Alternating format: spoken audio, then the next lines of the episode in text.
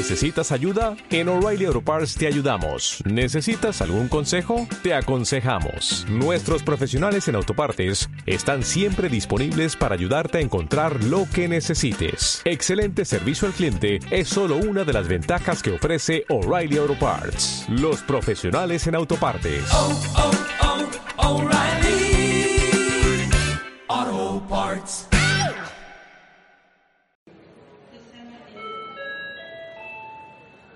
Abróchense los cinturones. Desde el corazón de Embera, Tour This Friendly. Despegamos.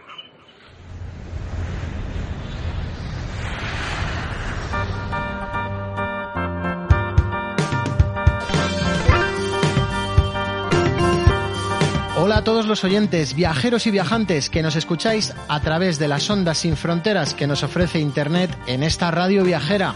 Soy Adrián Llopis y me acompaña en este viaje radiofónico mi compañera Silvia Hernández. Hola Silvia, ¿cómo estás? Hola Adrián y saludos a todos los oyentes de Tourdis Friendly que ya estáis con nosotros para que os comentemos las mejores propuestas sobre este turismo que nos encanta, porque es verdaderamente amigable con todos los viajeros independientemente de su edad y de sus intereses y de sus necesidades. Un turismo inclusivo que, además de ser un derecho, es un turismo verdaderamente competitivo. ¿Y por qué decimos esto?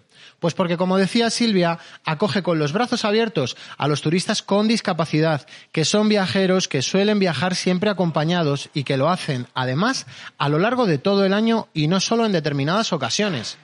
Esto lo sabemos muy bien en Embera, ONG en la que tenemos un ADN completamente viajero desde que nacimos de Iberia hace 45 años. Y por eso estamos encantados de hacer este programa para hablar sobre este turismo con mayúsculas, sostenible y al alcance de todos. ¿Qué te parece, Silvia, si presentamos a la tripulación de este Tour This Friendly? Saludamos a nuestros contertulios. Nuria Spi. Muy buenas. ¿Qué tal, Kenia, Nuria? Kenia Raez. Muy buenas. Buenas. Lucía Pérez de Ayala. Hola. Buenas. Antonio Martín Michael. Buenas, Silvia. Y Mario Sánchez. Muy buenas a todos. Pues con esta magnífica tripulación y bajo la batuta técnica de Juan Arce, despegamos con este espacio tan diverso en el que estamos convencidos de que la discapacidad no debe ser nunca la razón que nos impida viajar y disfrutar allá donde vayamos, porque como siempre decimos en este programa, en un mundo global y diverso, lleno de posibilidades y de oportunidades, la única barrera para viajar debe ser nuestra voluntad. Por eso, desde Tourdis Friendly, en el corazón de Embera, estamos dispuestos a gozar de todo lo que la aventura del vivir nos ofrece. ¡Vámonos!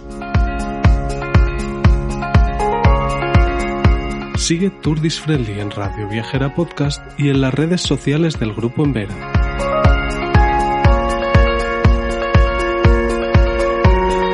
El pasado 9 de mayo tuvo lugar el Día de Europa, una efeméride que sin duda nos ha hecho prestar especial atención a nuestros vecinos de Ucrania, que están siendo víctimas de una cruenta guerra.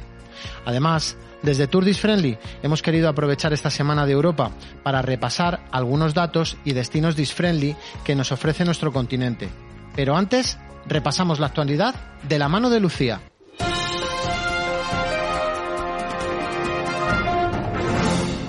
Hola a todos. Hace unos días, un grupo de expertos europeos visitaron Cádiz para analizar el trabajo del ayuntamiento en turismo inclusivo durante la realización de unas jornadas de trabajo sobre capacitación profesional enmarcadas en el proyecto europeo T4 PROIN. La concejala de turismo, Montemayor Mures, ha destacado la importancia y el interés de dicho encuentro que permitirá resolver eh, problemas y adoptar medidas que aumenten la inclusión social de las personas con discapacidad, propiciando la igualdad de oportunidades en el sector turístico de la ciudad. En palabras de la edil municipal sobre Cádiz, como destino turístico, poco a poco estamos consiguiendo que nuestros espacios sean más amables y accesibles. Pero somos conscientes de que queda un largo camino por recorrer. Luxemburgo ha sido seleccionada como la ciudad más accesible de Europa en 2022 en el certamen que cada año convoca la Comisión Europea. En esta última edición, en la que participaron más de 40 ciudades, Helsinki quedó segunda, mientras que Barcelona consiguió el tercer puesto. Además, las ciudades de Lubaina, Palma de Mallorca y Oporto recibieron una mención especial. Cabe destacar que la primera ciudad de Europa en recibir esta distinción en 2011 fue Ávila. Pues hablando de Baleares, Adrián, la Fundación Turismo ha informado de que la isla ha puesto en marcha su plan de dinamización del turismo accesible 2021-2023 para implementar políticas públicas que favorezcan el incremento del turismo de personas con discapacidad. Como recoge Europa Press, y según ha explicado la presidenta del Consell de Mallorca, Catarina Cladera, el objetivo del plan es aplicar justicia social para que todo el mundo pueda visitar la isla, sea cual sea su condición y necesidades. Desde una verdadera mirada global que se combine con el hecho turístico. Y aunque con esta noticia nos vamos fuera de Europa, no queríamos dejar de contarla porque demuestra perfectamente cómo el sector turístico puede ser motor de cambio social. La Organización Mundial del Turismo y Save the Children han impulsado una iniciativa en República Dominicana para buscar propuestas innovadoras y tecnológicas que ofrezcan nuevas oportunidades educativas a través del sector turístico. Los proyectos tecnológicos deberán estar alineados con los Objetivos de Desarrollo Sostenible de la Agenda 2030 de Naciones Unidas. Bueno, Lucía, muchas gracias por contarnos la actualidad. Hablábamos hace un momento de los premios Ciudad Accesible que un jurado de expertos de la Comisión Europea otorga cada año a grandes localidades que destacan por ser disfriendly. En 2011, Ávila fue la ciudad que inauguró estos reconocimientos y en 2020 y este 2022, perdón, el premio recayó en Luxemburgo, capital del país homónimo. Aquí estamos muy contentos porque Barcelona se alzó con el tercer premio por detrás de la ciudad finlandesa de Helsinki.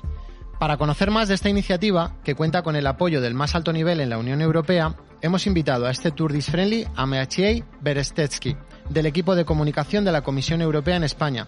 ¿Qué tal, Maciej? Bienvenido. Mm, hola, pues muchas gracias por su invitación. Encantados de que estés aquí con nosotros. Lo primero que te queríamos preguntar es cómo surge la iniciativa de los premios Ciudad Accesible. Claro, pues es un eh, premio que ya tiene unos 10 años de historia.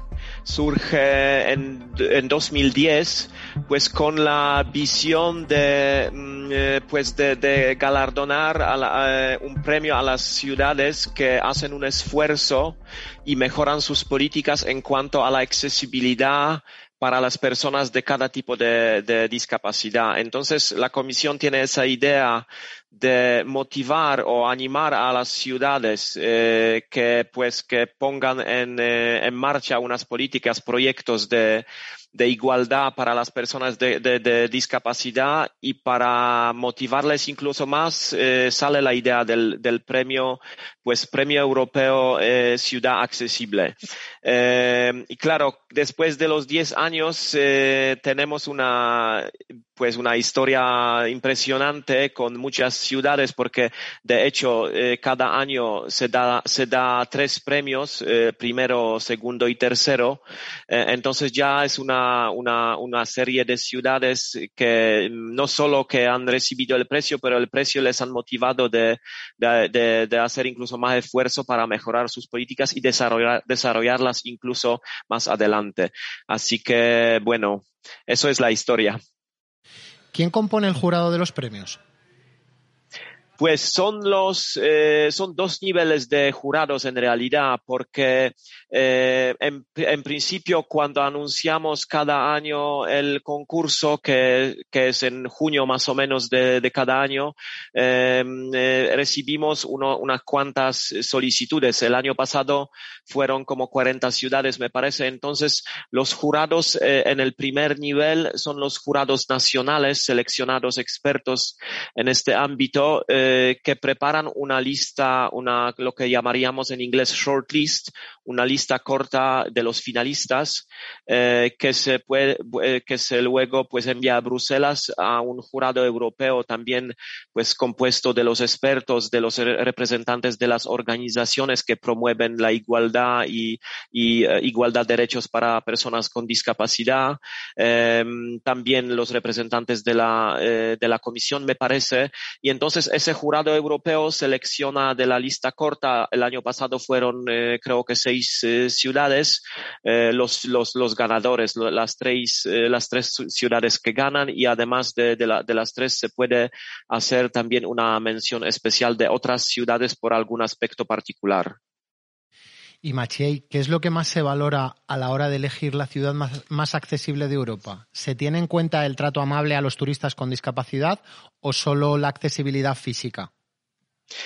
Bueno, en realidad eh, se valora todo conjunto. Lo que se valora eh, e, en particular es una estrategia coherente y amplia. Eh, no, se, no, no, se suele valorar tanto algún proyecto ad hoc, una iniciativa eh, un poco pues em, solitaria, diríamos, sino una política consistente y coherente llevada a cabo desde un tiempo y con la planificación hacia futuro y pues cubriendo todo tipo de de, accesibilidad, desde accesibilidad física eh, a las estaciones del metro, por ejemplo, hacia accesibilidad a servicios públicos, a los espacios públicos, también la facilidad de, de uso de las tecnologías, por ejemplo, de asistencia de tecnologías para las personas con, sordas o ciegas, todo tipo de, de, de, de, este tipo de, mm, eh, pues de, accesibilidad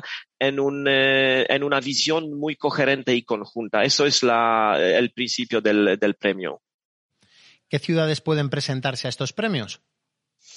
Sí, pues eh, en principio son las ciudades de, mm, de 50 mil de habitantes, empezando por las ciudades del tamaño de 50 mil de habitantes, porque claro, las ciudades más pequeñas también les invitamos, pero pueden entonces presentar unas eh, candidaturas conjuntas. Lo que quiere, lo que, lo que, eh, por, qué hemos puesto el límite de 50 mil habitantes? Porque claro, para tener una política clara, conjunta, eh, bien, bien preparada, pensamos que, que pues que son, que mm, suele conseguírselo en las ciudades ya del tamaño eh, mediano y los más pequeños también que tienen menos recursos eh, están invitados, pero como he dicho, eh, conjuntamente con otras ciudades, por ejemplo, em, y desde 50.000 habitantes hasta sin límite. Entonces pueden ser las ciudades muy grandes de tipo, por ejemplo, de los ganadores del año pasado como Barcelona, el tercer precio, o Luxemburgo, que era el primer premio, perdón, el año pasado. Pues muchísimas gracias, Machiei, por hablarnos de esta iniciativa interesante y desde aquí animamos a las ciudades españolas a que se presenten y adquieran ese compromiso de, convertirse en destinos disfriendly. Maciej Berestetsky, portavoz de la Comisión Europea en España. Muchísimas gracias por acompañarnos en este Tour Disfriendly. Muchas gracias a vosotros. Hasta, pronto, amigo. Adiós.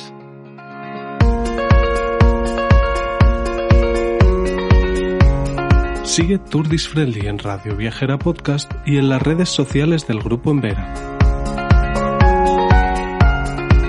Pues ojalá más ciudades españolas obtengan este reconocimiento, que también es un reclamo para los turistas con discapacidad, que no son pocos. Pues mira, Adrián, según los datos de la Comisión, alrededor de 87 millones de personas tienen algún tipo de discapacidad en la Unión Europea y su población también está envejeciendo. Además, Europa es ahora esencialmente una sociedad urbana, con cuatro de cada cinco ciudadanos de la Unión Europea viviendo en pueblos y ciudades, lo que hace más fácil que estos viajeros que, como hemos dicho, hacen turismo acompañados y durante todo el año puedan desplazarse. Y hablando de destinos turísticos, creo que Mario quería hacernos algunas recomendaciones para viajar por Europa. Mm, en primer lugar, quiero recomendar ir a París a, a cualquiera que quiera ir. Yo. Mm. Mira, ya tienes acompañante, Porque Mario. Dentro de dos semanas, si no me equivoco, se celebra la final de la Champions League en el Stade de, de Nice en París, Ciudad de Para cualquiera que quiera ir a disfrutarla, pues saben A París hemos de ir. Bueno, Antonio, eh, ¿tienes algo que decir al respecto? Tú que eres no solo un gran viajero, sino también un futbolero nato. Pues todavía queda para la final de la Champions League. Quedan 17 días. 17 días, ¿no? Sí. El Real Madrid con el Liverpool inglés. Bueno, Un, dos de los mejores equipos de Europa. Que se le llama a los Red, a los de Liverpool. Lo- son los... Son los... Los Red mm, Devil... No, los Esos son los del dicen- Manchester, ¿no? No, los Red son los del Liverpool. Ah, bueno, solo los red. Vale, vale, vale. Luego, eh, y como dicen los de Liverpool, Never Walk Alone. Never Y luego walk alone. está el Club Merengue, el Madrid. Bueno, pues dicho esto, ¿algún destino más que nos recomendaras, Mario, así para viajar por Europa o Pues, nos quedamos en mm, París? También os recomiendo para todos los turistas con discapacidad que nos visiten. Por supuesto. Debido Madrid tiene mucha cultura, mucha historia, tanto deportiva como cultural. Para cualquiera que quiera visitar el Museo del Prado, para cualquiera que quiera visitar uno de los mejores estadios de fútbol de la historia, como es el Santiago Bernabéu, como el Wanda Metropolitano, que se inauguró hace tres o cuatro años.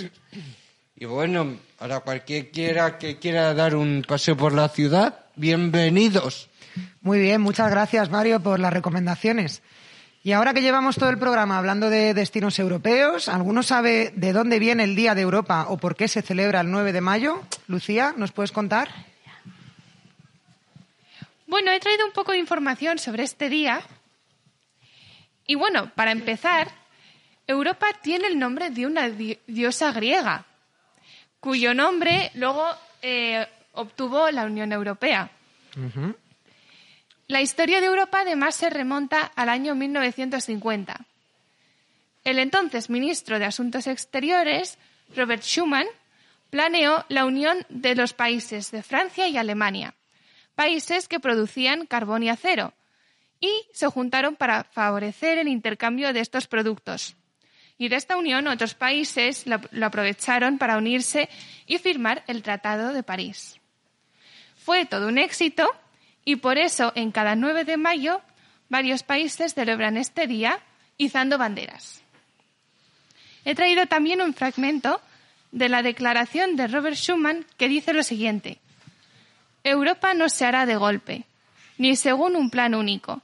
Se construirá a través de realizaciones concretas que creen, primero, una solidaridad de hecho. Lucía, siempre estamos encantadas y encantados de, de toda esta información que nos dan, que nos das, perdona, y que creo que no solo a nuestros radioyentes, en este caso me incluyo, a mí me sirve pues para aprender un montón de cosas y entre otras, pues mira, yo no tenía tan claro cómo había sido el inicio de, de esta, de esta Europa, esta Europa que conocemos. Y oye, vamos a preguntar al resto de los contertulios un poquito vosotros qué sabéis de Europa, qué países de Europa habéis conocido, por dónde habéis viajado, contarnos un poco. A ver, Nuria, ¿tienes algo que añadir? O Lucía, ¿querías añadir algo más al final? Perdona. No, solo responderte a tus preguntas ahora. Ah, perfecto. vale, vale, vale. Pues adelante, vamos allá. A ver, venga, ¿quién empieza? Eh, yo misma. Adelante, Nuria. Lo que ha dicho Mario de antes, hay una canción oficial que lo canta. La que se llama la canción de la Copa de la Vida. De la Copa de la Vida, pero eso yo creo que es del Mundial, ¿no? La Copa Sí. de la Vida era del Mundial, no de la Champions. Bueno, lo digo para que lo sepáis. Oye, pues también desde aquí hacemos la recomendación musical, ¿os parece? Sí. Bueno, ¿y de Europa, Nuria? ¿Tú has viajado por Europa? Pues no mucho, pero me gustaría. Además tú, podemos decir tus apellidos porque tú eres Spi Eisman, ¿no? Sí, ¿De dónde vienen esos apellidos? El, el ESPI viene de español. Que- porque mi padre me puso el primer apellido. Vale, ¿y el segundo? Y el segundo viene de una historia de Alemania de Juan Carlos III. Bueno, ¿pero tú has viajado alguna vez a Alemania? No, pero me gustaría. Oye, pues desde aquí hay que promover esa iniciativa para que Nuria conozca sus, sus orígenes. Yo de, la- de las personas que estamos aquí sentadas en la mesa, yo sé de una que estuvo viviendo una temporada fuera de este país y en un país europeo. Cuéntanos un poco, Silvia, ¿cómo fue esa experiencia? A ver. Bueno, sí, yo estuve estudiando eh, a la par que viviendo la cultura de- del país de Polonia. Estuve viviendo en Varsovia. Y bueno, pues en Europa, pero tan diferente de nuestro país y nuestra cultura que fue una experiencia muy enriquecedora. ¿Se lo recomiendas a los radioyentes que estén ahí un poco con las dudas? Una Totalmente. pregunta. ¿Y te vive muy bien ahí o, o pre- que ¿Cómo? vive- que si te vive muy bien ahí o prefieres vivir aquí. Se vive muy bien en Polonia. Es un país muy acogedor, con una cultura estupenda, pero las raíces son las raíces también. Pero vamos, destino totalmente recomendable. Qué bueno, qué bueno. Kenia, ¿tú has estado viajando por Europa? Sí, yo de muy pequeña, no me apenas era un bebé, que me fui a Manila, a Filipinas, con mi madre para, para estar con mi padre a ver si se podía arreglar sus problemillas. Ujú. Y estuve, estuvimos viviendo mi marido un año, un año y medio. Bueno, va- vamos a aclarar, Kenia, que Manila no está, no está en Europa, es un destino No, también, no. la mar de apetecible. En Filipinas. En Filipinas, eso es. Yo también lo tengo ahí en mi, yo tengo un corcho en mi habitación que me regaló Celia. Bueno, lo ten- ahora lo tenemos puesto en el salón, donde vamos mar- marchan- eh, marcando con chinchetas destinos a los que ya hemos ido y destinos a los que nos gustaría ir. Y uno de ellos es ese, igual que otros muchos países que hay dentro de Europa, a los que tenemos un montón de ganas de, de visitar y de conocer. Algunos ya los conocemos y otros de profundizar un poquito. Y la verdad, Adrián, yo he ido de muy pequeña, de bebé, pero me gustaría ir de mayor a Manila, a Filipinas, para conocerlo bien de mayor, cómo es la cultura.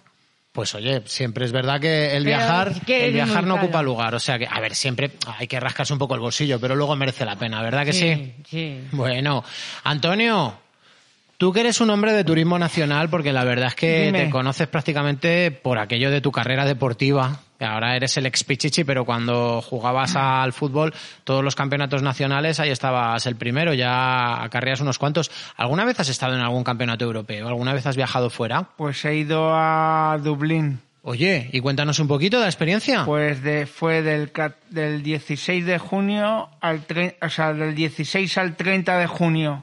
Dos semanas. Eso era un campeonato autonómico, no sé si era mm, o campeonato de España o de fútbol sala. Hombre, pero ese sería yo creo que el europeo, ¿no? Siendo en El Dublín. europeo sí. Bueno. Y a- aparte de aparte de competir y eso, ¿tuviste la, la oportunidad de conocer un poquito la capital irlandesa? Sí, he visto Dublín y, y el hotel ese estaba bien. Sí.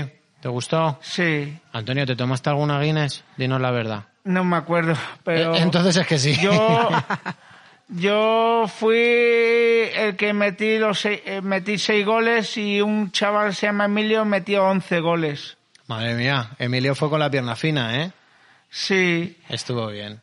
Oye, y además de Dublín, ¿hay algún otro destino ahí turístico dentro de Europa al que te apetezca ir, pues por conocer estuve cerca algo? de París en Disneylandia. Mira, oye, en Euro Disney también. Hace Oye, ya 25 años casi, cuarto de siglo. Madre mía, ahí Mickey Mouse todavía era joven, ¿no, Antonio? Madre mía. Oye, pues qué bien, ¿no? Sí, es verdad. A ver, ¿qué nos cuentan Mario y Lucía de sus viajes por Europa, Mario? ¿Por qué, ¿por qué destinos europeos has estado tú moviéndote y Yo, qué recomendarías a por nuestros Por radioyentes? ejemplo, yo estuve de crucero y visité mm, pues lo que es unas cuantas de las ciudades más bonitas de Italia, entre ellas Roma y Nápoles, que mm, culturalmente son una auténtica maravilla. Totalmente de acuerdo. También estuve visitando la ciudad destruida de Pompeya, que fue destruida por el Vesubio ya por el no sé cuántos siglos. Y bueno, y en Roma, ¿qué te voy a contar? El el antiguo mm, estadio donde los romanos hacían todo tipo de cosas. El Coliseo, ¿no? Sí, el Coliseo romano. Es una maravilla. Es una maravilla ar- arquitectónica que solo Dios sabe cómo lograr levantar eso. Y luego, pues bueno, estuve en Nápoles haciendo un... porque estuve de crucero. Mm, contra... mm, cogimos un taxi, nos llevaron por, por un mercadillo. Y bueno, pues luego, mm, por último, a mí personalmente me encantaría ir a París. Pues oye, A París porque yo nunca he ido, el resto de mis familiares sí, y, y tengo esas ganas de visitar la Torre Eiffel, el Louvre, el, mm, todo lo que es mm, un- los símbolos de la France. pues Mario, que el único impedimento sea tu propia voluntad. París está ahí a tiro de piedra. O sea, Hombre, que, que en cualquier momento... siempre nos lo ponen todo fácil. Di que Yo sí. me voy contigo. Mira, Kenia se apunta. Nada, Para- Silvia, este paso organizamos un Tour Dis Friendly en París, ¿eh? Directamente. Y para terminar, un saludo a todos los parisinos. Claro que si- sí, que nos están escuchando. A ver si por suerte logro ir. Venga, seguro que sí, te van a estar esperando con los brazos abiertos. Mario, Nuria, ¿qué nos tienes que decir, cariño? Ya, que quiero decir, si nos vamos a Francia algún día de estos, o cuando podamos, Ajá. podemos ver el fútbol mundial. Eh, pues sí, hombre, allí algo, algo habrá que ver de fútbol y de deporte, ¿no? El fútbol mundial de la Copa de la Vida. Hombre, pero yo lo único, si me voy a París, los que queráis ir al fútbol, ir yendo al fútbol. Yo, si acaso, me voy a dar una vuelta por los Campos Elíseos. ¿Eh? ¿Verdad que sí? Oye, y Lucía, tú eres una viajera de largo recorrido. Cuéntanos un poquito, ¿qué destinos europeos has estado o qué nos recomiendas o incluso que te gustaría estar? Bueno, pues he viajado mucho con mi familia, porque nos- siempre nos ha gustado mucho viajar en verano, y siempre pues hemos ido pues conociendo distintos sitios. Inglaterra lo he conocido, Londres, eh, París he estado también y me encantó. Tengo muchas ganas de volver a ir. Eh, luego también conozco algunas ciudades de Alemania, como Múnich. Eh, conozco Italia, que es maravilloso. Y la cultura y cómo hablan los italianos es muy, muy gracioso. y mm, de momento, unos países que sí que me gustaría mucho conocer son lo, lo que son los países que están muy cerca de, de Rusia, que son Estonia, Letonia y Lituania, Sí. porque no, no sé cómo son. He hecho una presentación sobre esos países y he visto que la las ciudades son pequeñitas pero muy monas. Entonces, pues tengo muchas ganas de, conocerlos. Pues claro que sí, claro que sí. Y además, además de, de revisar destinos a los que ya hemos ido, siempre está bien esa actitud de conocer lugares nuevos y de empaparnos por distintas culturas. Efectivamente. Oye, quienes saben mucho sobre destinos inclusivos y disfriendly son nuestros próximos invitados. Se trata de la Red Europea para el Turismo Accesible, una organización formada por empresas turísticas y entidades de diversos países de Europa que promueven un turismo para todos los clientes del continente. Hoy nos acompaña su vicepresidente, Jesús Hernández Galán, quien también es el director de Accesibilidad Universal e Innovación de Fundación 11. Jesús, bienvenido. Hola, buenas, ¿qué tal? ¿Cómo estáis? Pues la verdad es que encantados de tenerte aquí este ratito y de que nos contestes a estas preguntas. Lo primero que te queríamos preguntar es qué objetivos perseguís desde esta red europea para el turismo accesible. Bueno, pues como la mayoría de las redes, ¿no? El generar conciencia, el eh, promover voluntades, sobre todo administraciones públicas, el formar empresas, porque la formación es fundamental para que los destinos turísticos sepan cómo recibir y conozcan de primera mano a través de expertos, que somos los que formamos la red, las necesidades que tenemos las personas con discapacidad a la hora de ir a un, a un destino turístico accesible. También hemos trabajado en generación de conocimiento, eh, no solo en la transmisión del conocimiento, sino en la propia generación del conocimiento. A través de la red hemos colaborado en una ISO de turismo accesible. Fue una ISO que se promovimos desde la Fundación 11, se promovió también desde la Organización Mundial del Turismo y desde UNE. UNE es nuestro organismo de normalización. A todos les sonará ENOR, seguro, pero mm, hace unos años se separaron ENOR y, y UNE. Una se dedica a la comercialización y otra a la normalización. Con lo cual, bueno, pues UNE hizo las labores de Secretaría Técnica, la Organización Mundial del Turismo hizo la labor de Convinor y la Fundación 11 realizamos los, eh, las tareas eh, necesarias para desarrollar una norma, un estándar ISO eh, como Project Leader.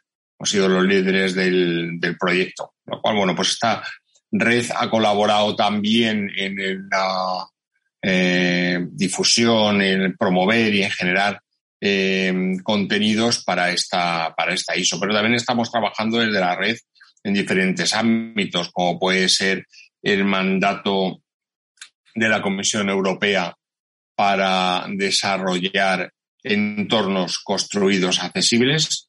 O sea que es una, una red muy, muy, muy activa, muy activa. ¿Y en qué lugar dirías que está Europa como destino disfriendly?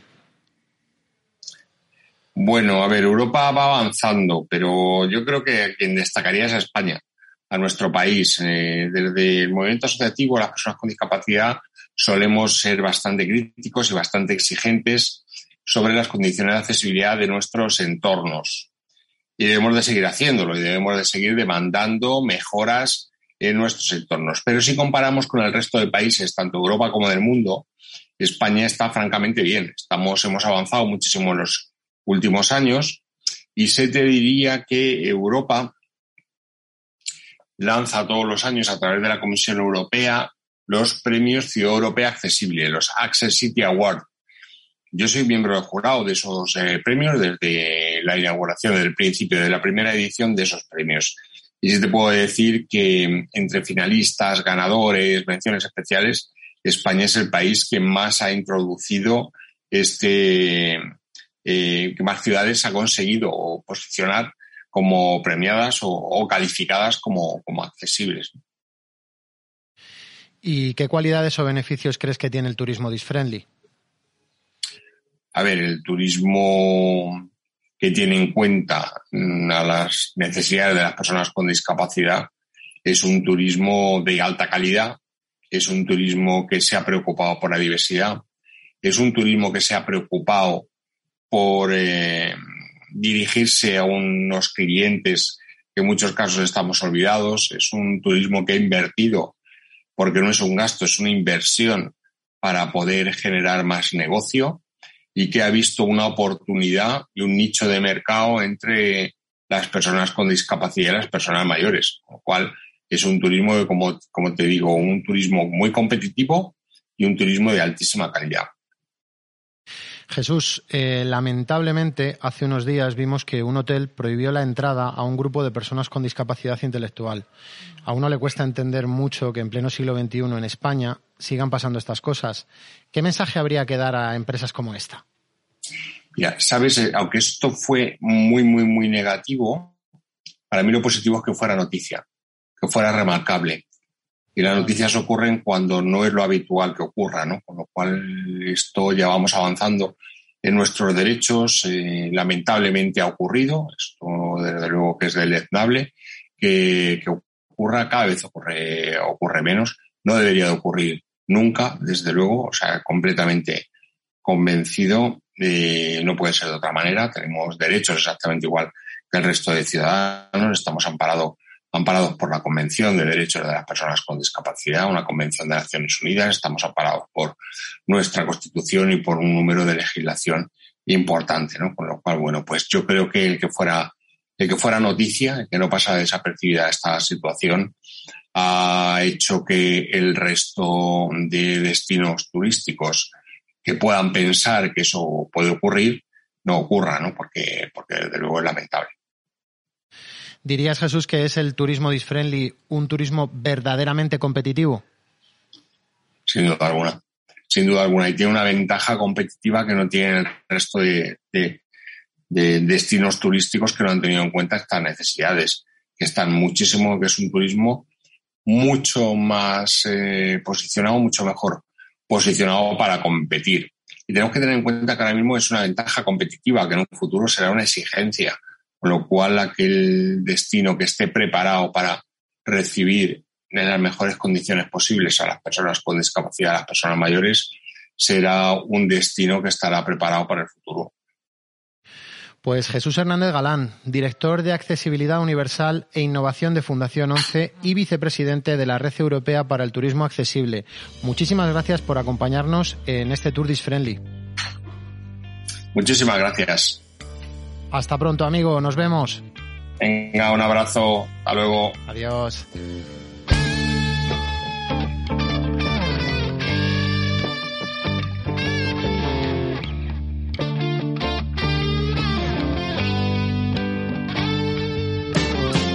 Pues hasta aquí llega, queridos oyentes, este Tour Dis Friendly desde Radio Viajera. Muchísimas gracias a Kenia. Adiós. A Nuria. Hasta pronto. A Lucía. Muchas gracias, adiós. A Michael. Hasta luego, Adrián, buen día. Y a Mario. Nos vemos. Y por supuesto a ti, Silvia, por formar parte de esta tripulación en la que también está Juan Arce con la dirección técnica y Virginia Ródenas y David Ferrero en la producción. Y sobre todo, gracias a los oyentes que nos acompañáis en este viaje. Gracias a ti también, Adrián. Volvemos dentro de 15 días con un nuevo episodio de Tour Dis Friendly desde Radio Viajera. Un programa para hablar del turismo que es verdaderamente amigable con las personas, sostenible y que tiene en cuenta las necesidades de todos y cada uno. Hasta entonces, os deseamos a todos un feliz, viaje!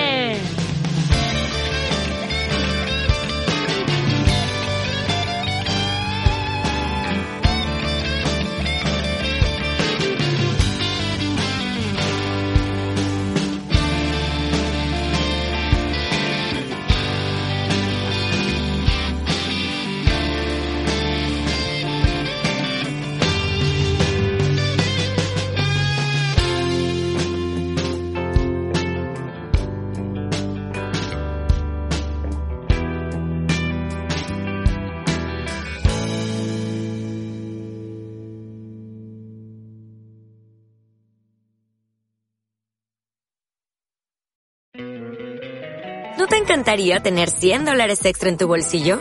Haz que un experto bilingüe de TurboTax declare tus impuestos para el 31 de marzo y obtén 100 dólares de vuelta al instante. Porque no importa cuáles hayan sido tus logros del año pasado, TurboTax hace que cuenten. Obtén 100 dólares de vuelta y tus impuestos con 100% de precisión. Solo con Intuit TurboTax. Debes declarar para el 31 de marzo. Crédito solo aplicable al costo de la presentación federal con TurboTax Full Service. Oferta sujeta a cambios o cancelación en cualquier momento.